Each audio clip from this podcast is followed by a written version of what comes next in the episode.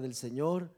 Y hoy comenzamos el estudio de, gracias mi hermano, el estudio de la segunda carta que escribió el apóstol Pedro. Y hay muchas cosas enriquecedoras que vamos a estar estudiando a través de esta carta. Y hoy quiero comenzar con un pasaje, si ustedes me hacen favor de acompañar a la segunda carta del apóstol Pedro. También en las pantallas vamos a tener la, escritura.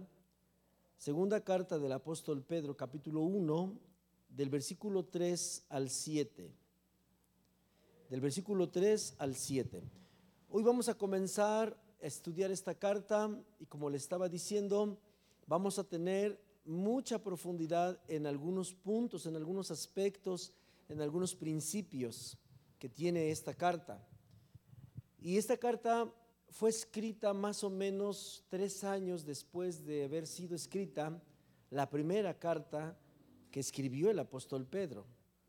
A vísperas de que él fuera sacrificado, Pedro murió crucificado porque Jesús se lo había anunciado que parte del precio que él tenía que pagar es que iba a morir crucificado. Pero Pedro decidió tomar la decisión de aceptar eso que Dios le había dado y decidió que lo pusieran de cabeza y Pedro murió crucificado, pero de cabeza. Y tres años después de la primera carta escribe la segunda. En la primera carta Pedro nos enseña todos los principios que debemos desarrollar para poder enfrentar los padecimientos los sufrimientos, las persecuciones, las luchas, todo eso que difícilmente uno lo puede librar estando solos. Pero ahora en la segunda carta, Pedro nos va a enseñar cosas muy importantes que tienen que ver con la venida, la segunda venida de Jesús a la tierra. Y que esto es muy importante. Aprender cosas, principios actitudes que nosotros debemos de desarrollar. Un poquito abajo, porfa. Que debemos aprender a desarrollar para que podamos recibir a Jesús por segunda vez. Esto es bien importante. Ok, vamos a la carta, por favor. ¿Está conmigo? A las personas que están en la plataforma, si usted no tiene una Biblia, le voy a leer. Dice la escritura así. Como todas las cosas que pertenecen a la vida y a la piedad nos han sido dadas por su divino poder. Diga conmigo, me han sido dadas por su divino poder. Quiero pedirle que ponga mucha atención en todo este pasaje que vamos a leer, son unos cuantos versículos, porque nos vamos a enfocar en uno solo de ellos. Pero vea esta parte han sido dadas por su divino poder mediante el conocimiento de aquel que nos llamó por su gloria y excelencia. Versículo 4. Por medio de las cuales nos ha dado preciosas y grandísimas promesas. Quiero pedirle que diga otra vez conmigo ahora esa expresión y la subraye en su Biblia. Preciosas y grandísimas promesas. Diga conmigo, preciosas y grandísimas promesas. Hoy vamos a hablar acerca de las promesas de Dios. Las promesas de Dios son algo extraordinario y ahorita lo vamos a definir.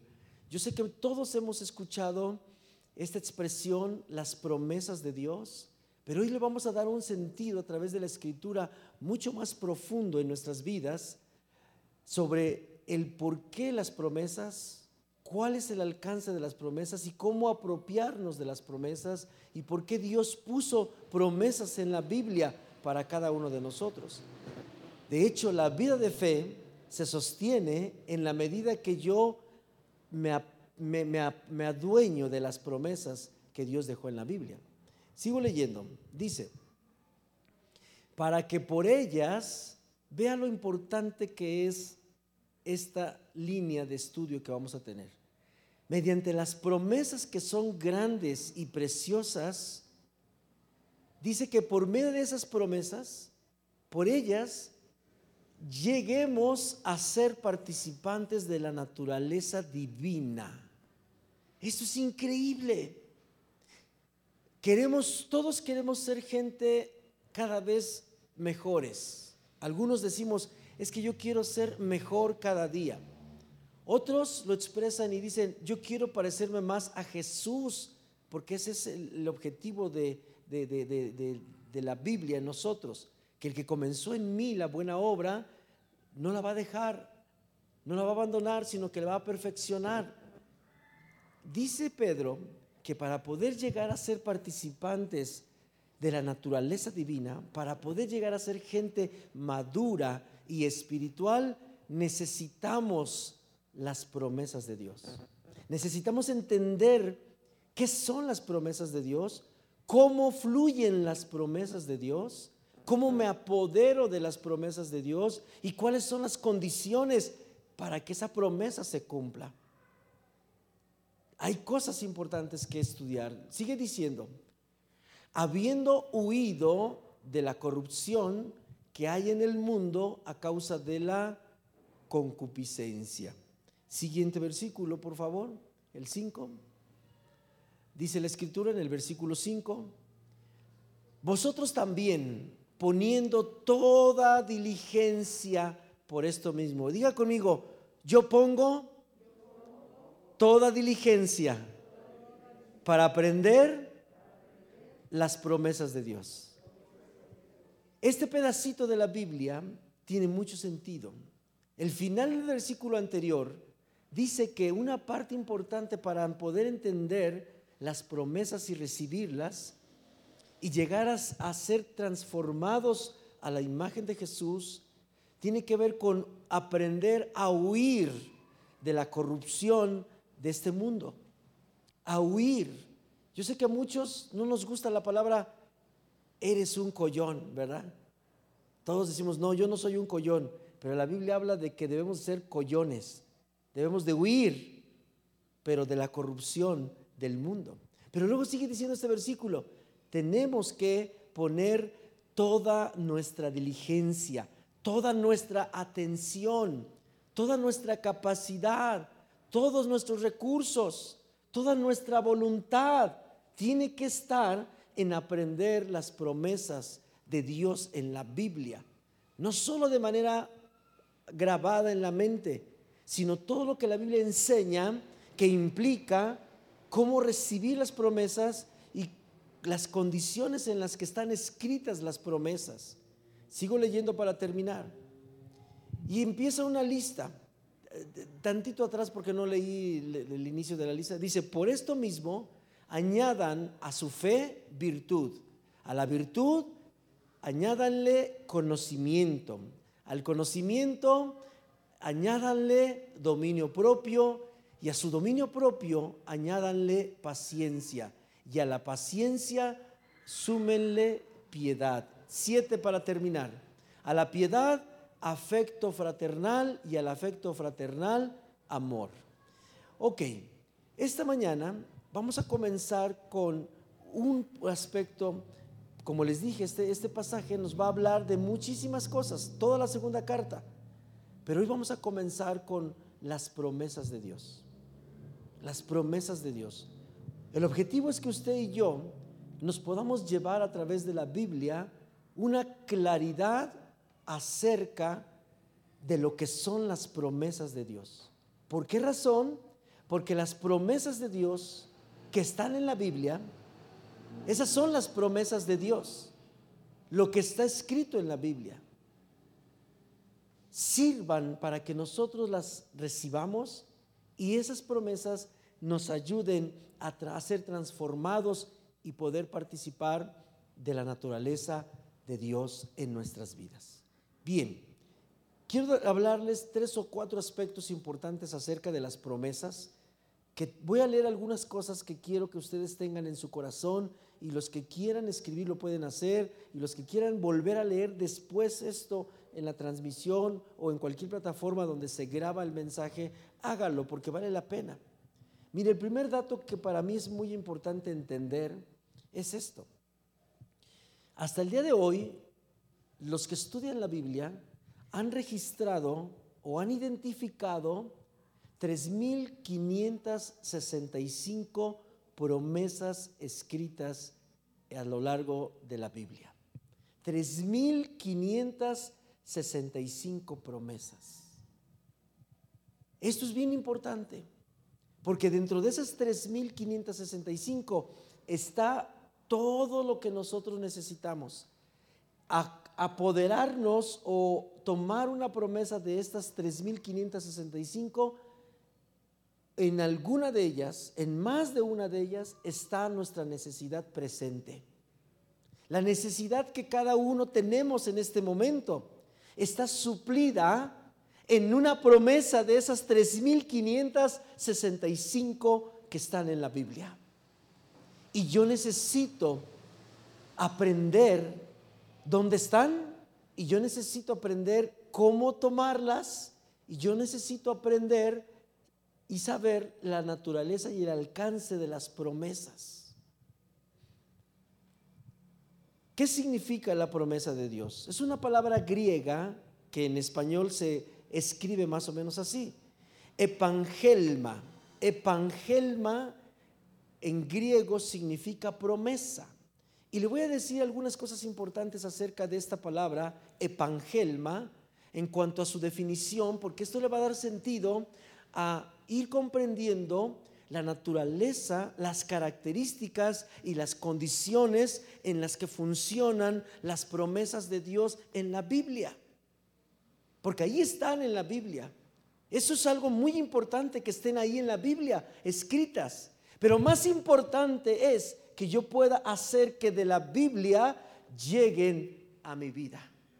Las viva, se cumplan que tengan resultados en mí. Porque pueden estar en la Biblia y puedo yo aprendérmelas de memoria y puedo tener un índice y una organización bien clara de qué tipo de promesa hay, pero nunca llegar a mi vida.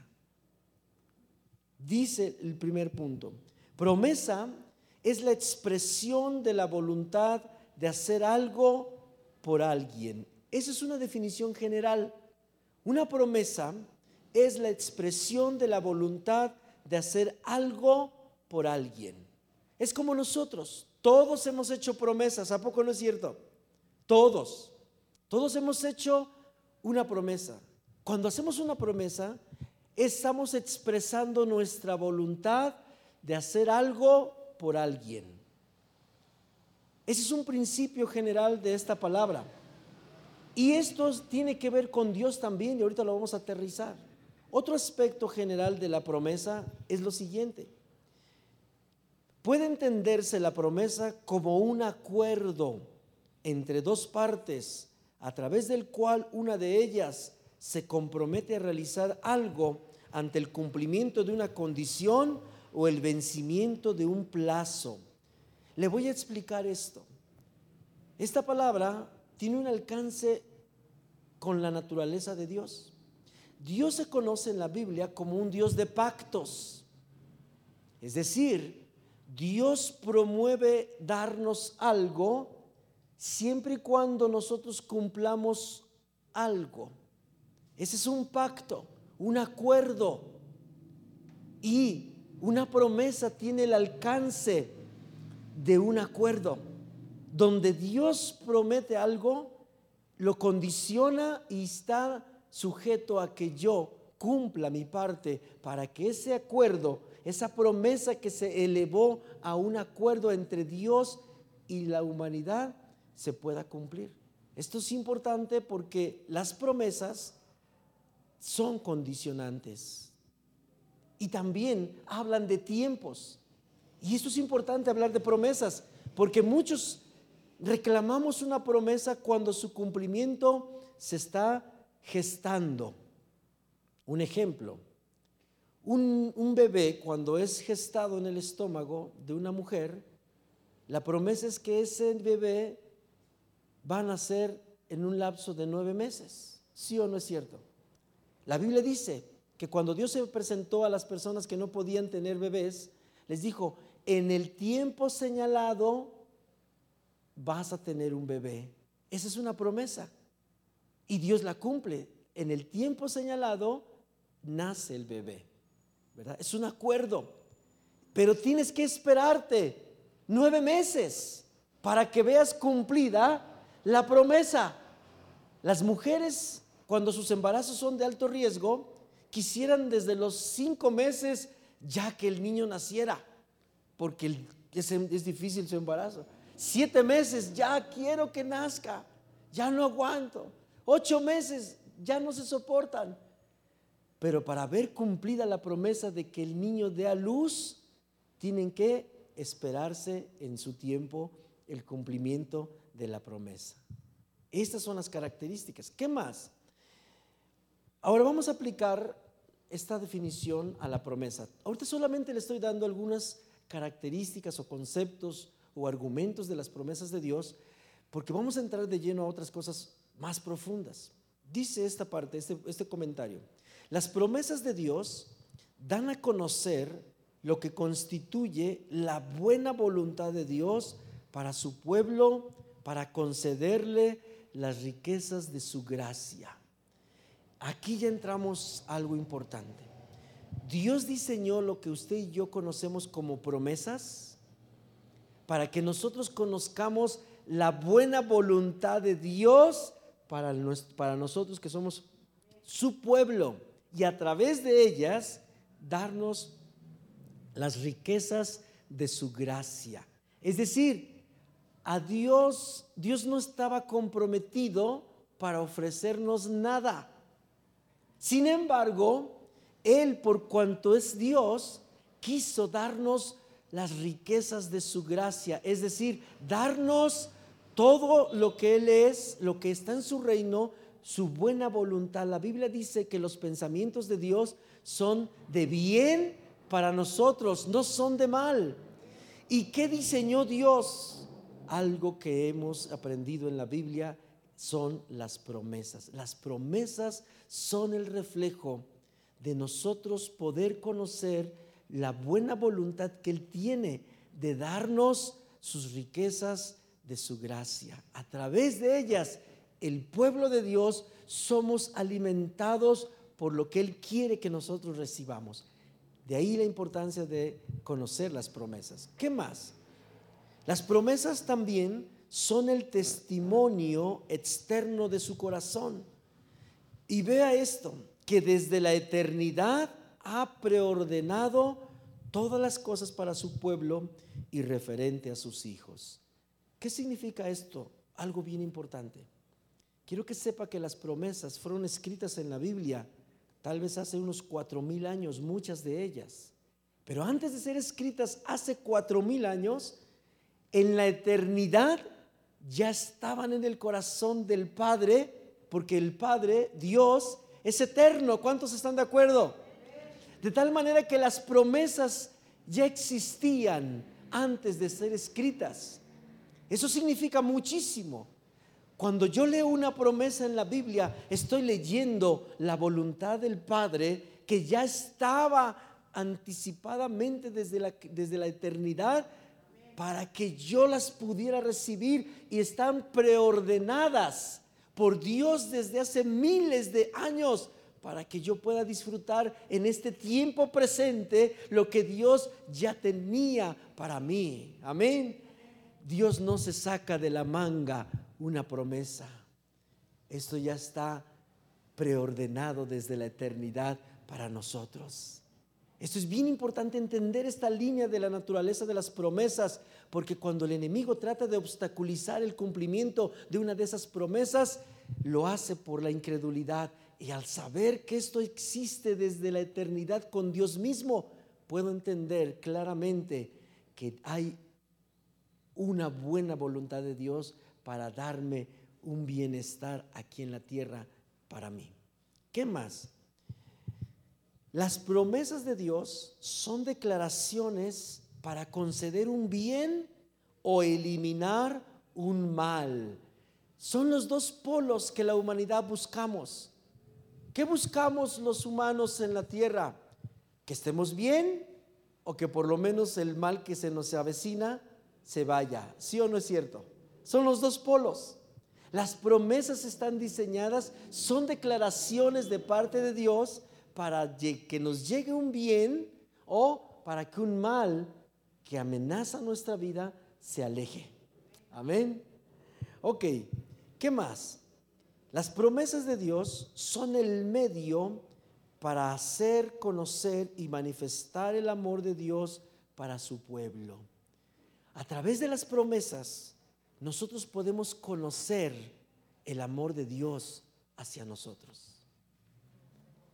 Dios diseñó las promesas para que cuando se cumplen en nuestra vida, eso me hace entender el amor de Dios en términos espirituales y eternos. Es cuando se hace carne Dios en mí, por cuanto Él me ha dado y me ha concedido la revelación de una promesa en mi vida y yo la tengo. Eso me hace crecer en amor por Dios. Me enamoro de Dios cuando las promesas se cumplen en mi persona. Amén.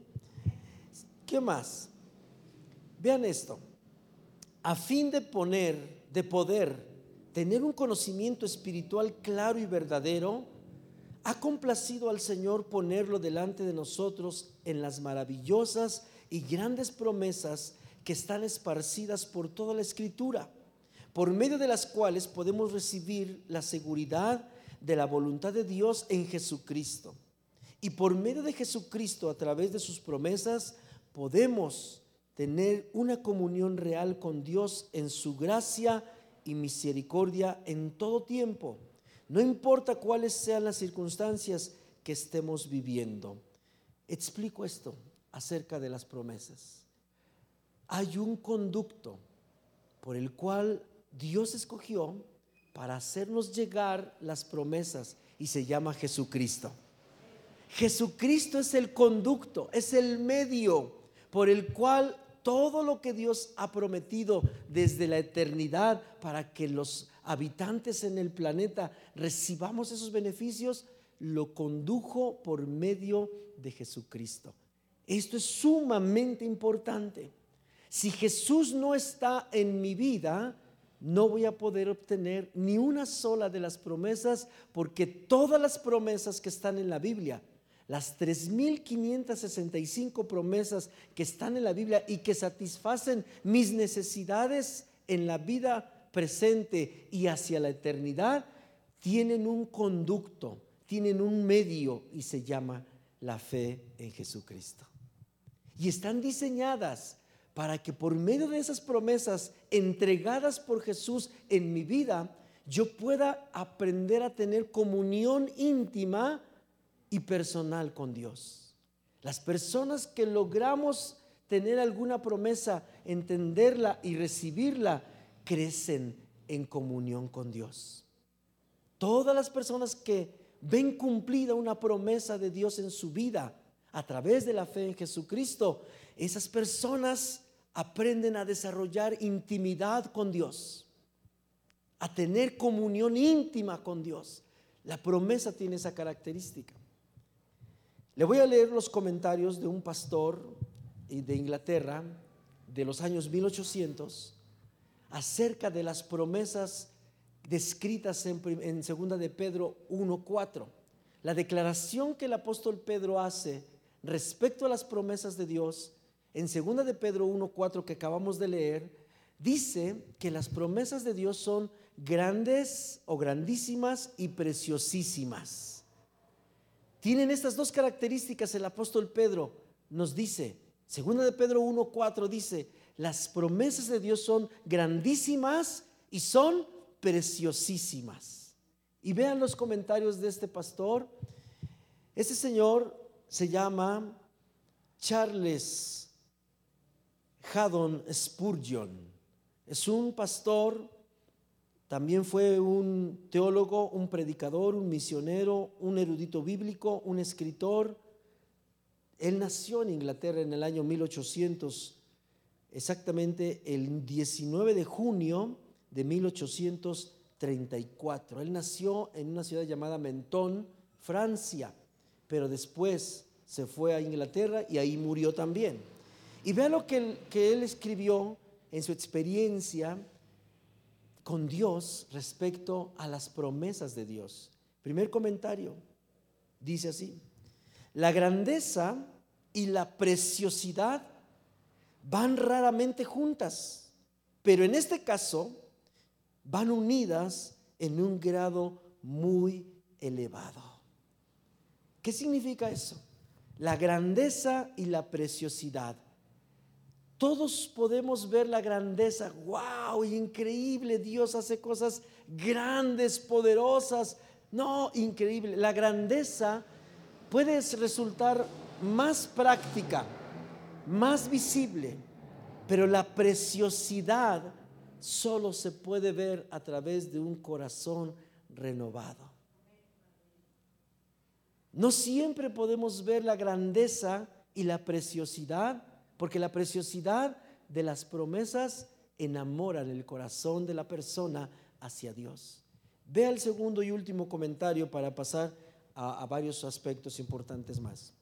El segundo comentario que Spurgeon dijo respecto a las palabras de Pedro es el siguiente. Las promesas de Dios vienen del gran Dios, van a grandes pecadores, obran grandes resultados y tratan de asuntos de gran importancia.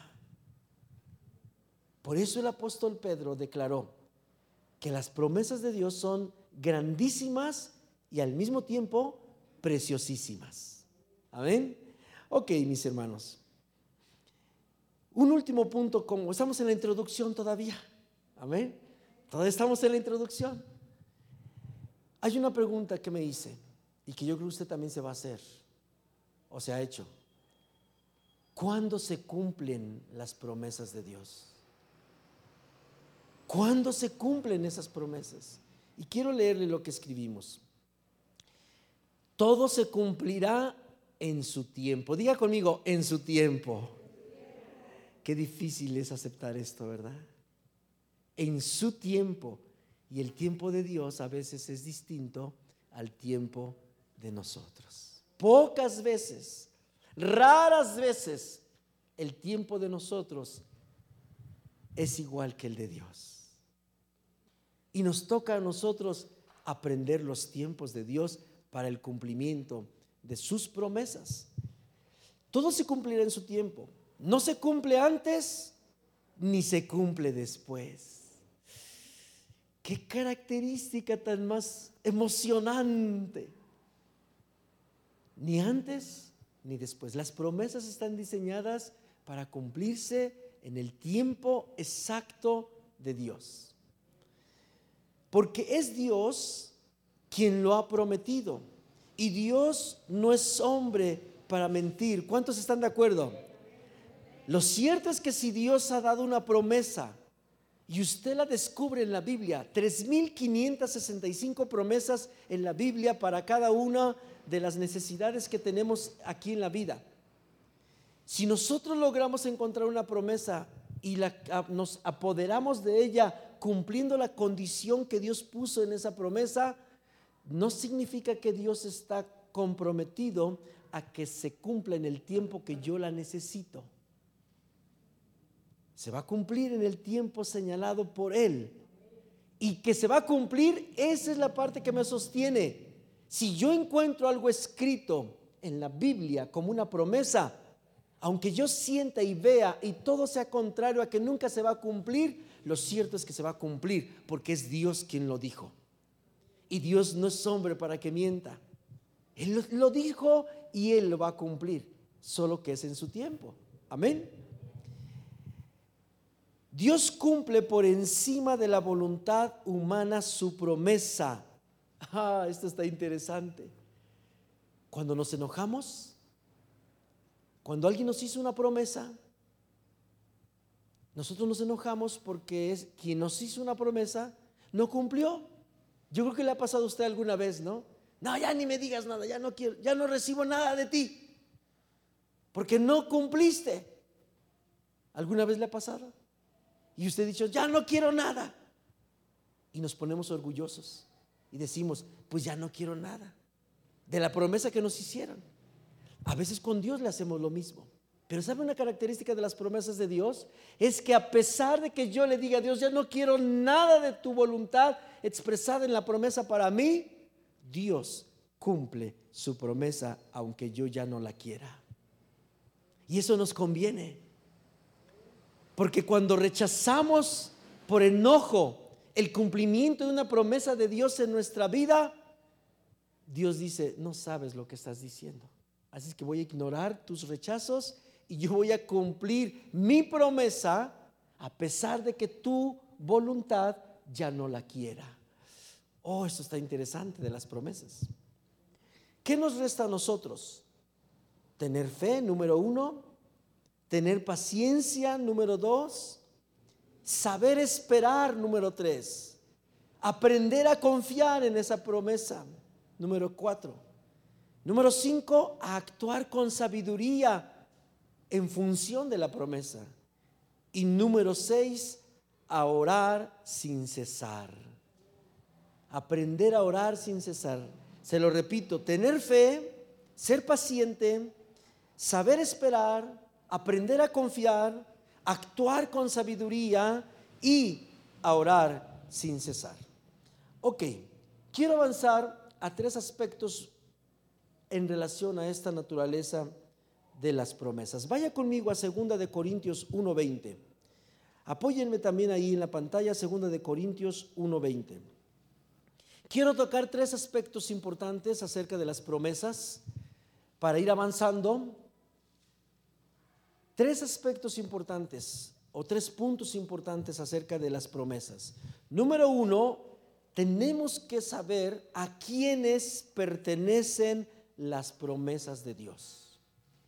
¿A quién pertenecen las promesas de Dios? Cuando usted le hace una promesa a una persona, ¿a quién le pertenece esa promesa? A la persona a quien usted le hizo la promesa. Yo, por ejemplo, vamos a poner un ejemplo, que alguien me hiciera una promesa a mí y me dijera, señor Oscar, le prometo que al final del año 2021 le voy a regalar una casa en Lomas de Chapultepec. Me prometen que al final del 2021 me van a regalar una casa en Lomas de Chapultepec. Y ahí está. Y hasta por escrito, ante notario público. Si mi esposa va, termina el 31 de diciembre del 2021, y ya dieron las campanadas del año nuevo. ¿A cuánto les gustan los años nuevos? Amén. Ya llegó el año nuevo y no me dieron las llaves ni las escrituras de la casa que me prometieron. Y yo digo, no, pues ya, da lo mismo si me la dan o no. Pero mi esposa dice, no, no, no, no, no, no, no. A ti te prometieron la casa y a ti te la dan. Y va con la persona que hizo la promesa. ¿Podrá ella reclamar esa promesa? Pero es mi esposa. ¿Podrá ella? No. Ese es el primer punto más importante que debemos tomar en cuenta para efecto de cómo funcionan las promesas de Dios en la Biblia. Hay solamente dos aspectos que tener presente. Primera de Corintios, segunda de Corintios 1:20 porque todas las promesas de Dios, diga conmigo, todas, ¿cuántas están fuera? Ninguna. Ninguna. Ninguna está fuera. Las 3.565 promesas que según los teólogos y eruditos y revisores en la Biblia hay 3.565 promesas para suplir todas las necesidades que tenemos Todas, dice aquí esta palabra, porque todas las promesas de Dios son en Él sí y en Él amén, por medio de nosotros para la gloria de Dios. ¿Qué significa eso? Eso significa una sola cosa, que estas promesas solo están disponibles para aquellos que pertenecen a Jesucristo. ¿Esto qué significa? que Dios es egoísta? ¿Esto significa que Dios es mala onda? No, nos está enseñando el camino. El camino es que primero debo tener fe en Jesucristo para poder gozar de todas estas bendiciones.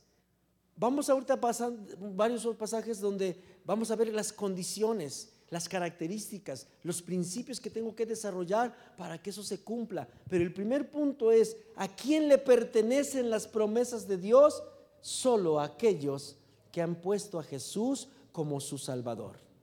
Así es que si usted es una persona que nunca ha confesado a Jesús como su Salvador, esta mañana es bien importante y necesitamos poner a Jesús como nuestro Salvador y confesarlo, porque esa es la puerta, ese es el medio. Solo a través de Jesús yo podré reclamar, como en el ejemplo que le acabo de poner de la casa que me regalaron y que no me la entregaron, si yo no la reclamo, nadie la puede reclamar. Si usted no está con Jesucristo, si una persona no está con Jesús, confesándolo como su Salvador, y aunque la Biblia lo diga, aunque usted me señale, aquí dice tal cosa y me la tiene que cumplir Dios, Dios dice, yo estoy dispuesto a cumplir lo que está escrito porque es mi palabra empeñada, aquí está por siglos, por siglos, pero no la podré cumplir porque una de las condiciones que tú debes entender para que se cumpla una promesa en tu vida es que debes entender a quién le pertenecen. A quién le pertenecen esas promesas. Amén. ¿Y a quién le pertenecen? Solo a aquellos que tienen a Jesús como su Salvador. Romanos 9:8. Romanos 9:8. Adelante en la pantalla, si me hacen favor, Romanos 9.8.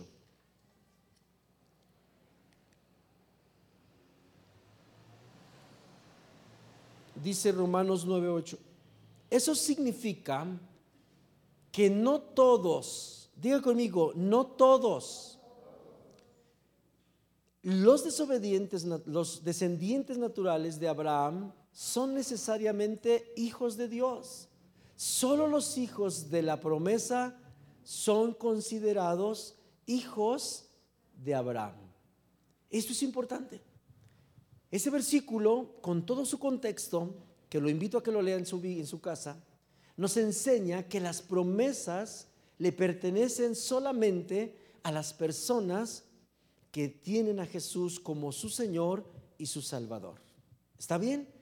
Vamos a ver otro, Efesios 2.12. Ahora vamos a ver la otra parte.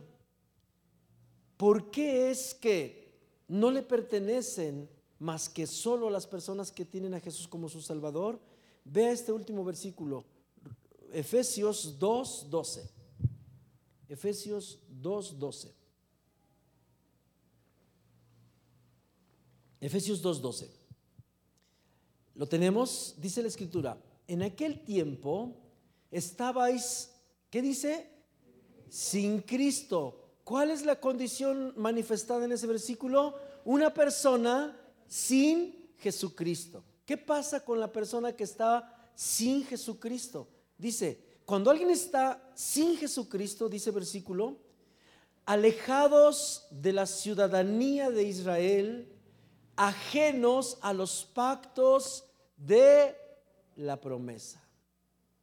¿A quién le pertenecen las promesas? Solo a los que están en Jesucristo. Si yo no quiero a Jesús como mi Señor, como mi Salvador, dice la Biblia que estando sin Cristo soy ajeno, no me pertenecen, no tengo derecho a reclamar, aunque soy ser humano, aunque soy creación de Dios y aunque tengo las mismas necesidades que todos, no tengo el derecho espiritual de reclamar la promesa que Dios expresó en la Biblia. De ahí la importancia de asegurarnos de tener a Jesús como nuestro Salvador en nuestras vidas. Porque eso me hace, ¿qué cosa? Ser parte y ser perteneciente a las promesas de Dios en mi vida. sin esperanza y sin Dios en el mundo. Así es que ese es el primer punto. ¿A quiénes le pertenecen las promesas de Dios? Solo a aquellas personas que han confesado a Jesús como su Salvador y lo tienen como su Señor. Acompáñeme a Proverbios 13:4. Segundo punto, que necesitamos saber acerca de las promesas de Dios. Debemos trabajar para hacer nuestras las promesas de Dios. Diga conmigo, debo trabajar. ¿A cuántos les gusta trabajar, mis hermanos? A algunos no nos gusta trabajar, ¿eh? A algunos nos gusta lo fácil. No le pregunto a quién le gusta lo fácil porque casi todos vamos a levantar la mano. Pero a todos nos gusta vivir de nuestras rentas. ¿A poco no? Ya trabajé mucho tiempo. Ya voy a vivir de mis rentas. Es una expresión, no necesariamente literalmente vivir de las rentas. Estamos hablando de que yo ya, ya me jubilé, yo ya no tengo que hacer nada. En lo espiritual es así. Para que las promesas que ya me pertenecen por cuanto Jesús es mi Salvador, ahora me toca trabajar, no para alcanzar la salvación, porque la salvación es gratuita por gracia, por medio de la fe, amén.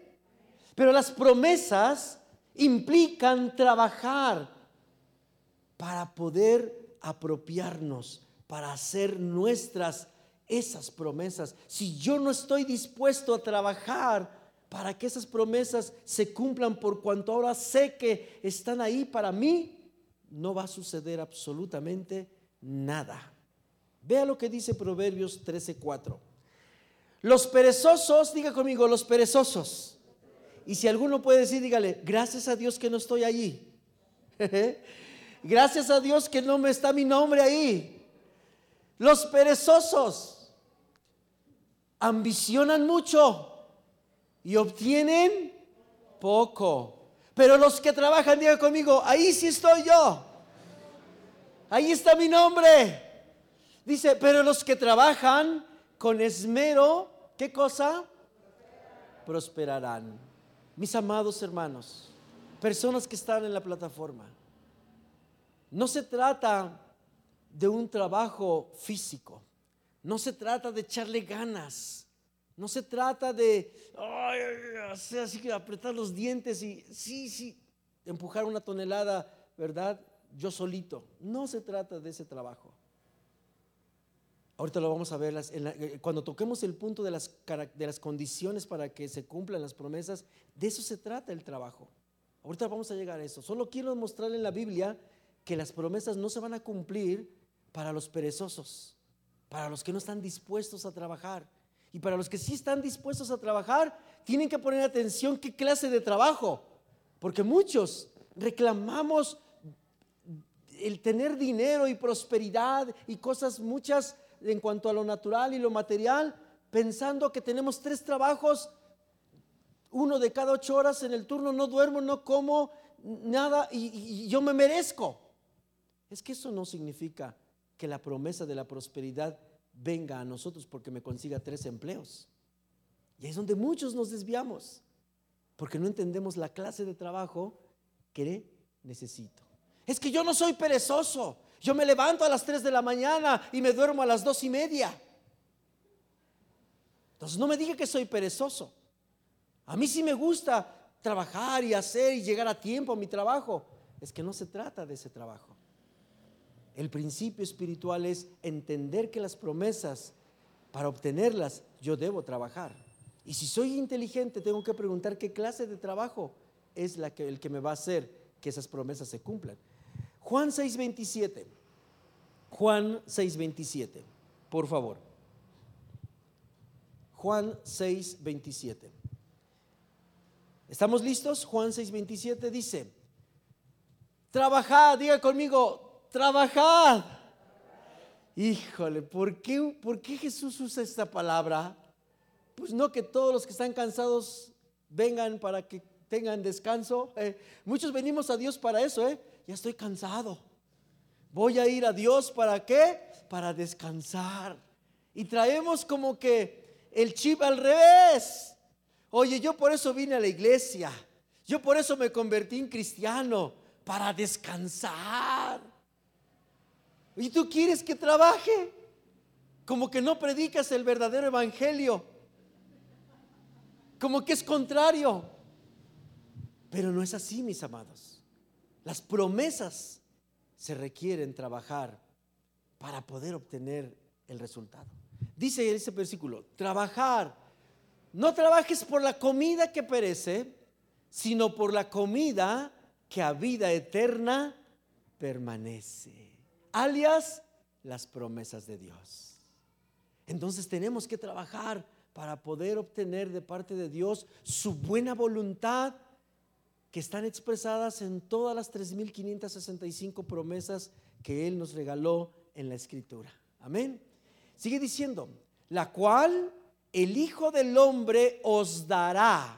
Ah, qué hermoso. Aquí empieza algo sumamente interesante. ¿Quién tiene el poderme dar el cumplimiento de una promesa? El Hijo. Dice ahí, el Hijo te va a dar el cumplimiento de la promesa si tú trabajas. Esto significa yo debo permanecer en la fe con Jesucristo. Y vuelvo a reiterar, ya casi llego a las condiciones naturales y espirituales para poder obtener esas promesas. ¿Cómo le hago si el hijo está en Jerusalén? Pues por lo menos tengo que trabajar para poder comprar un boleto e ir a Jerusalén. ¿Sí o no es cierto?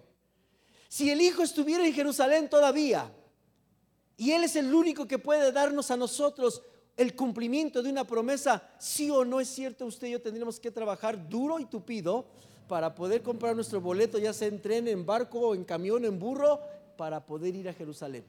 ¿O no es cierto? Porque el Hijo es el único que nos puede dar el cumplimiento de la promesa que necesito. Esto nos habla del principio de trabajar. Porque a este señaló Dios el Padre. Ah, exquisita palabra. Ahora ya me queda bien claro que no se trata de yo solamente reclamar por reclamar la promesa. Dios, tú dices en tu palabra que esto es mío y yo lo tengo tengo que ir por medio de Jesús, porque Jesús fue el señalado por el Padre. Y esto implica características muy especiales que yo debo de desarrollar. Bien, le leo para ir finalizando. ¿Qué significa que debemos de trabajar para hacer nuestras las promesas de Dios? Número uno, primero, debo tomar el trabajo de, de familiarizarme realmente con las promesas. Debo tomar el trabajo de familiarizarme. Hoy usted tiene un dato en su vida. 3.500 promesas mínimo que usted va a poder encontrar en la Biblia. Usted tiene que tomar el trabajo de familiarizarse. Por lo menos deberíamos de comprar una Biblia llamada la Biblia de las promesas y comenzar a leer todas las promesas que están en esa Biblia identificada, diseñada exclusivamente para resaltar las promesas de Dios. Ese es mi trabajo, empezar a familiarizarme con las 3.565 promesas que la Biblia habla. Número dos, debo ser diligente en el estudio y meditación de las promesas hasta que Dios nos revele por su espíritu el tesoro en cada una de ellas usted y yo vamos a tener que leer una y otra y otra y otra vez esas promesas en oración, en ayuno, hasta que Dios nos revele el tesoro que hay detrás de cada una de esas promesas. De otra manera no puedo apoderarme de ello. Siguiente, ¿qué significa trabajar para hacer nuestras las promesas? Revisarlas una y otra vez y pedir a Dios entendimiento espiritual para cada una de esas promesas. Esto es importante, el entendimiento espiritual. A veces reclamamos una promesa que su contexto está fuera de lo que yo creo que necesito. Y cuando Dios oye a una persona en el planeta Tierra reclamarle una promesa sin haber entendido con entendimiento espiritual lo que la promesa significa, Dios dice, no te la puedo dar porque no has entendido el contexto del cumplimiento de la promesa. Entonces la promesa para que sea mía, necesito buscar a Dios que me dé entendimiento espiritual especialmente sobre esa promesa. Solo cuando las promesas son atesoradas en la mente, el Espíritu nos las recuerda en aquellos momentos de desánimo cuando más las necesitamos. Esto es como la cuenta de cheques que cada uno deberíamos de tener o cuenta de ahorros o el afore. ¿Para qué es el afore? La cuenta de ahorros para cuando yo ya sea grande tenga dinero o tenga recursos o cuando tenga necesidad de una emergencia tenga recursos. Si yo en mi mente no tengo las promesas de Dios, el Espíritu Santo no va a poder echar mano de recordarme nada de las promesas. Y cuando yo necesite una promesa, por cuanto no la tengo en la mente, no va a pasar absolutamente nada. Necesito atesorar en mi mente las promesas de Dios. Ok, correcto. Eh, debemos reconocer el tercer punto y último debemos de reconocer el alcance de las promesas de Dios. ¿Qué significa esto? Ya no voy a dar mucho tiempo de explicarle todos los puntos, pero tiene que ver con lo siguiente. Reconocer el alcance de las promesas. Significa que hay un Antiguo Testamento y un Nuevo Testamento. Algunas personas pueden decir, tú no puedes reclamar una promesa del Antiguo Testamento porque eso era el Antiguo Testamento. Tú solamente puedes reclamar una promesa del Nuevo Testamento porque estás en el nuevo pacto. Y esto no es así. Todas las promesas a lo largo de la Biblia, el alcance son para nosotros los que vivimos hoy. ¿Por medio de qué? Por medio de Abraham, que fue escogido por la fe para ser el hijo y el, Hijo de Dios y el Padre de todos nosotros por la fe. Y por medio de la fe de Abraham, nosotros podemos obtener todas las bendiciones y todas las promesas y todos los acuerdos, los pactos que Dios hizo con el antiguo pacto con nosotros por medio de la gracia a través de la fe. Esto es importante. El alcance es que nadie podrá decirme, no puedes reclamar una promesa del antiguo viviendo tú en el nuevo Testamento. Es Dios, todas las promesas son para nosotros a través de Jesucristo. Ok, rápidamente, las acciones de las que tanto les he hablado para ir terminando. Las acciones necesarias para que se cumplan las promesas de Dios en mi vida, mínimo son ocho, ocho que quiero de manera breve comentárselas. Las acciones que yo debo, vamos a segunda de Corintios 7:1. Rápidamente, segunda de Corintios. Primera acción que yo debo hacer para que se cumplan las promesas y que la naturaleza de las promesas se cumplan en mi vida. Primera acción, segunda de Corintios 7:1. Así que amados, puesto, puesto que tenemos tales promesas, ¿Cómo son las promesas que tenemos? Grandísimas y preciosísimas. Dice, puesto que tenemos tales promesas, ¿qué dice? Limpiémonos de toda contaminación de carne y de espíritu, perfeccionando la santidad en el temor de Dios. Esta es una gran tarea, gran tarea. Primera acción, debo empezar a limpiarme de toda contaminación. No hay cumplimiento de promesas de Dios si yo no me limpio de toda contaminación. Importantísimo. Segunda acción, Salmos 84, 11. Segunda acción, ya no voy a profundizar en cada una de ellas, solo quiero que usted las tenga y que usted con Dios de manera personal hablen para efectos de llevar a cabo estas acciones. Segunda acción, Salmos 84, 11. Porque el sol, porque sol y escudo es Jehová, Dios. Gracia y gloria dará Jehová. No quitará el bien a los que andan, ¿qué cosa? En integridad. Segundo acción para que las promesas de Dios se cumplan en la vida de un ser humano es andar en integridad, vivir en integridad. Es todo un reto, todo un reto. Pero cuando Dios ve eso en la vida de un ser humano, las promesas se pueden cumplir. Qué precioso termómetro que nos permite ver que si yo he reclamado por años alguna promesa en mi vida y está escrita, tal vez pueda ser porque no estoy viviendo en integridad.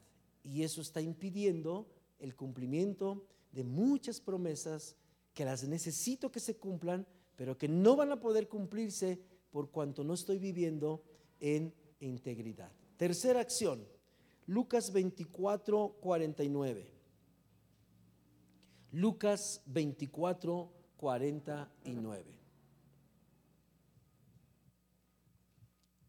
Denme cinco minutos más allí en el crono para que pueda terminar y no me pase. Cinco minutos más les pido a ustedes que están aquí en el auditorio y a las personas que están en la plataforma también para poder avanzar y, concluir de la mejor manera. Cinco minutos nada más les pido. Tercer condición o tercera acción, Lucas 24, 49 dice, he aquí, yo enviaré la promesa de mi Padre sobre vosotros. Está hablando Jesús.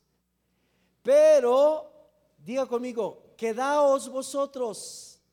Diga conmigo, quedaos vosotros en la ciudad de Jerusalén hasta que seáis investidos de, de poder desde lo alto. La tercera acción se llama simple y sencillamente ser obedientes. Ser obedientes. Ahí Jesús no lo dice. Otro versículo, Hechos 1.4. Vea cómo Hechos 1.4 reafirma la tercera acción para que la promesa se cumpla en nuestra vida. La obediencia detona el cumplimiento de las promesas de Dios. Hechos 1.4 dice, y estando juntos, ¿qué dice? Les mandó que no se fueran de Jerusalén, sino que esperasen la promesa del Padre, la cual les dijo, oístes de mí. Oh, qué hermoso. La obediencia es la tercera acción que detona el cumplimiento de las promesas. Hechos 7, 17, perdón. Cuarta, Hechos 7, 17. Hechos 7, 17. Pero cuando se acercaba el tiempo de la promesa, diga conmigo, se acercaba el tiempo de la promesa. Que Dios había jurado a Abraham, el pueblo creció y se multiplicó en Egipto. Cuarta acción, aprender a ser pacientes, pacientes para que se pueda cumplir la promesa. Muchos tenemos que trabajar en esa área, ¿verdad? Hay un tiempo señalado y tenemos que aprender a ser pacientes. Quinta acción, Salmos 119, 103. Salmos 119, 103. Quinta acción que nos toca desarrollar para poder hacer nuestras las promesas de Dios. Dice el versículo 103, qué dulces son a mi paladar tus palabras, son más dulces que la miel. ¿Sabe de qué habla esto? De la preciosidad de las promesas. Y cuando combinamos la grandeza y la, dulzura de las promesas, la preciosidad de las promesas, pero entendemos que no es en nuestro tiempo, sino en el tiempo de Dios, no vamos a poder entender esto si no tenemos una, un corazón renovado. Y al no tener un corazón renovado, se nos va a ir la paciencia y no vamos a obtener la promesa. Este versículo nos enseña en esta expresión de, poema, de poesía que está escrito, cuán dulces son a mi paladar tus palabras, son más dulces que la miel. Es una expresión eh, metafórica de poder decir, ahora la Biblia y Dios y las cosas de Dios son algo agradable para mí. Tengo un corazón renovado, porque cuando mi corazón no estaba renovado, me aburrían las cosas de Dios, odiaba las cosas de Dios, me chocaba que hablaran de las cosas de Dios, pero ahora estoy enamorado de las cosas de Dios. Habla de un corazón realmente renovado. Jesús en la conversación con Nicodemo lo llama nacer de nuevo. Si yo no he nacido de nuevo, no puedo recibir las promesas porque se me van a hacer todo menos una promesa de Dios. Siguiente, Romanos 4:13. Esta también es muy importante. La siguiente acción que yo debo de tener es que debo tener fe. Debo tener fe. Debo ser una persona de fe para poder tomar el cumplimiento de las promesas. Romanos 4:13. Obviamente, la promesa que Dios hizo de dar toda la tierra a Abraham y a sus descendientes no se basaba en la obediencia de Abraham a la ley, sino en una relación correcta con Dios, la cual viene, ¿qué cosa? Por la fe. La fe que nosotros tengamos va a detonar el cumplimiento de la promesa. El versículo 16, ahí mismo. Versículo 16. Así que la promesa se recibe, ¿cómo dice? Por medio de la fe. Es un regalo inmerecido. Y vivamos o no de acuerdo con la ley de Moisés, todos estamos seguros de recibir esta promesa si tenemos una fe como la de Abraham, quien es el padre de todos los que creen. La quinta acción de la sexta, perdón, es tener fe. Romanos 4:20, la séptima, pareciera ser obvia, pero es necesario mencionarla. 4:20, Abraham siempre creyó, diga conmigo, siempre creyó. Eso es exactamente la expresión de la, de la séptima que es no debo dudar, no debo dar lugar a la incredulidad en mi vida. Porque si yo leo una promesa y dudo de la promesa, entonces no se cumplirá. No solo tengo fe, sino que me aseguro de no dudar, de no ser incrédulo a la promesa. Esa es la otra, la otra parte, no dudar, no ser incrédulo. Y termino con esta última, Efesios 6, 12. Quiero terminar con esta última expresión, la octava condición o característica que debo aprender a desarrollar porque es una bien sencilla, pero de ahí se derivan todas las demás, absolutamente todas. Y ahorita le voy a explicar por qué. Efesios 6, 12, no, no es esa, me equivoqué. ¿No es esa? Mm, mm, mm.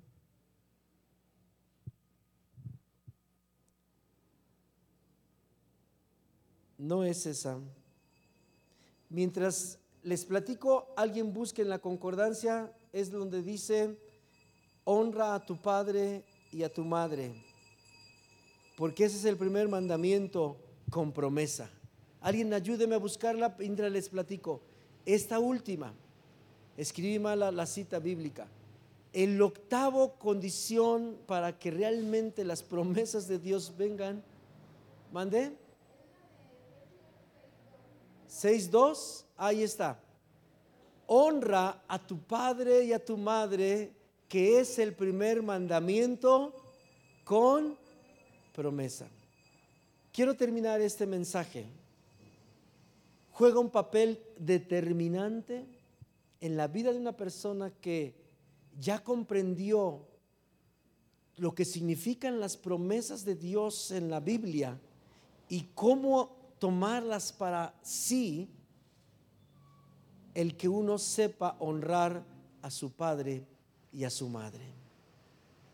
En cualquier etapa y en cualquier momento de la vida de un ser humano, sean jóvenes, sean niños, sean adultos, ancianos, si todavía tienen padres, esto es lo que detona en realidad todo el cumplimiento de las promesas en la vida de un ser humano. Por una sola razón, mis amados. Porque el Padre es quien ha dado las promesas. ¿Está de acuerdo? El Padre, el creador de todo, es quien ha puesto 3.565 promesas para que yo las pueda hacer mías a través de estos principios. Pero el principio número uno es aprender a honrar a mi Padre, tanto el natural como el espiritual. Quiero pedirle que se